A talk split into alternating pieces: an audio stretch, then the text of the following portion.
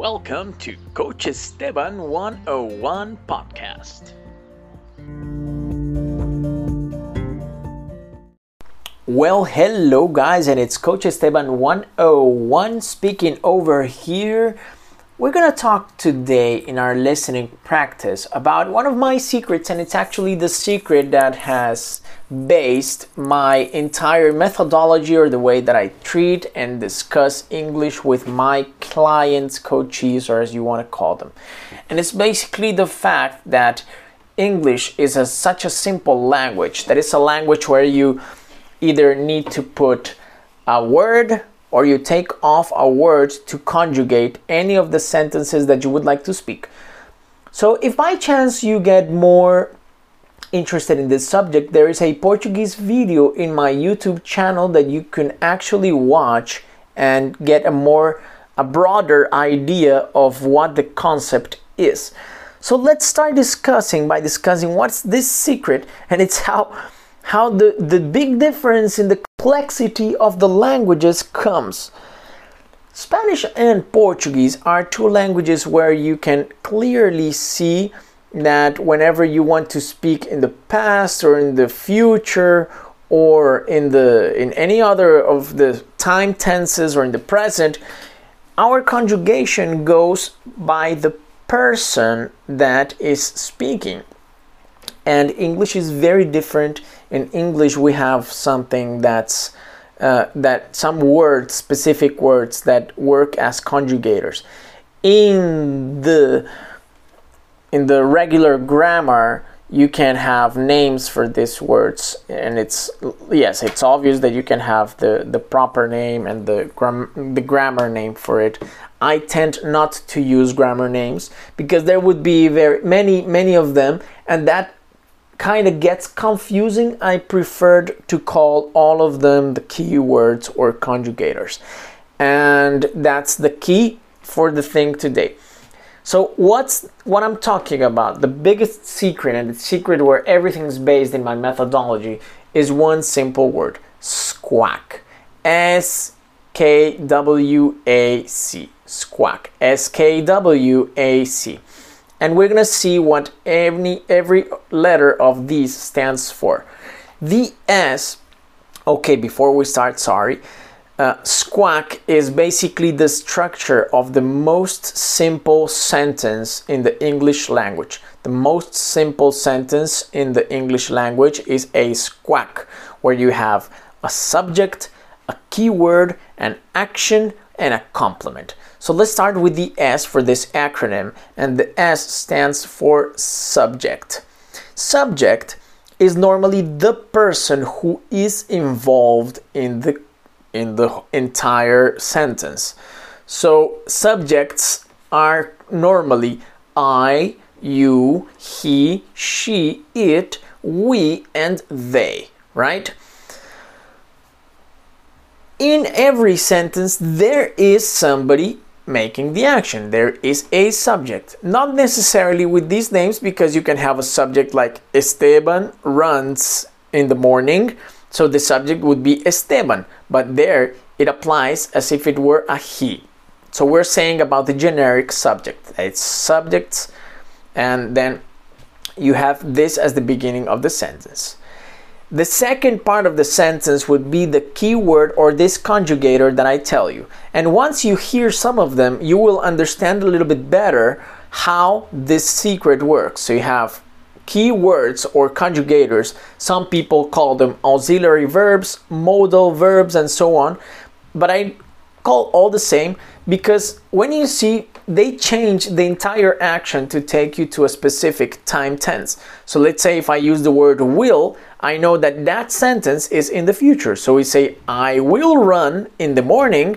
It says that in the morning, the next morning, I will be running. I will go and run. It's something that will happen tomorrow. or if I say I would run if it wasn't raining, it means that I would have the condition of running, but I don't do it because it's raining. So I would run if it wasn't raining. So you have you have like this specific things that say, okay, I would would be the ia in Portuguese, and the will would be the future in Portuguese. So these are the keys. That's why I call them keywords or conjugators. They change the entire meaning of the sentence. Or you can use did when you're trying to express the past, and so on. So this is a very interesting concept because you can see uh, normally what changes in the language in Spanish and Portuguese is the verb.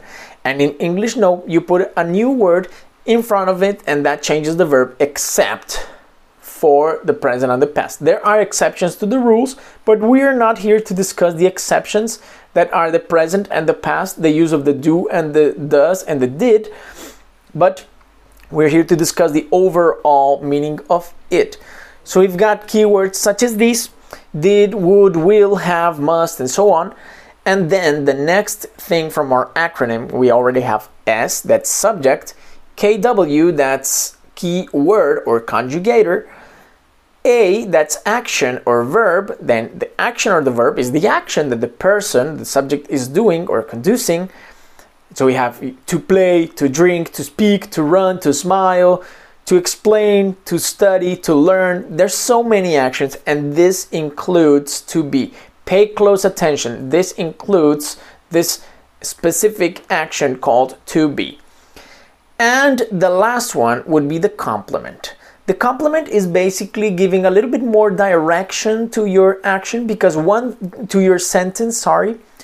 Because one thing is to say I eat, that would be a squa sentence. And if I want to complement it, I would say, I eat pizza at night. So I would say what I eat. So I go to the more objective sentence. So the complement is actually an optional thing in these sentences, but it complements as well. So you got the squawk that means subject, keyword, action, and complement. The most simple sentence in the English language. Let's check out some examples. I will travel to Europe tomorrow. I will travel to Europe tomorrow. You also have the sentences like, I have been uh, to Makro supermarket.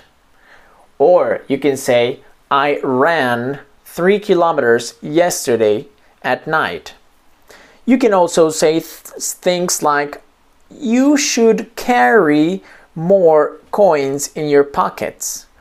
Or we could send them the email. We could send them the email, and so on. So, in each of these sentences, I used several different um, keywords to express what actually is going on and to move that action, those sentences from one tense to another. I will give you with the same specific sentence, and I will use the sentence I record podcasts every Wednesday.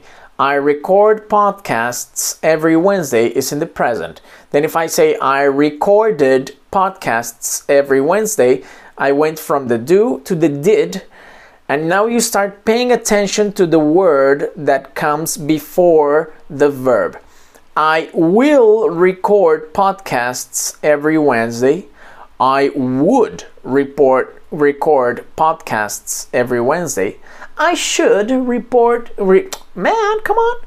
I should record podcasts every Wednesday. I could record podcasts every Wednesday.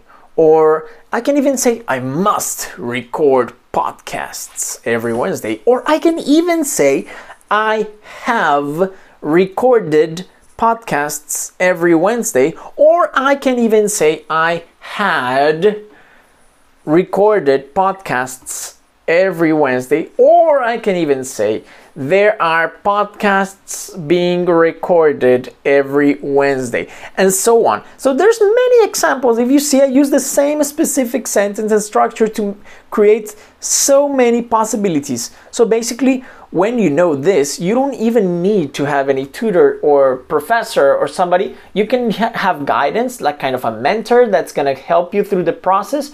But to learn new things and structures, you can actually do it by yourself. All right, guys? So just remembering, squawk is one of my secrets subject, keyword, action, and complement.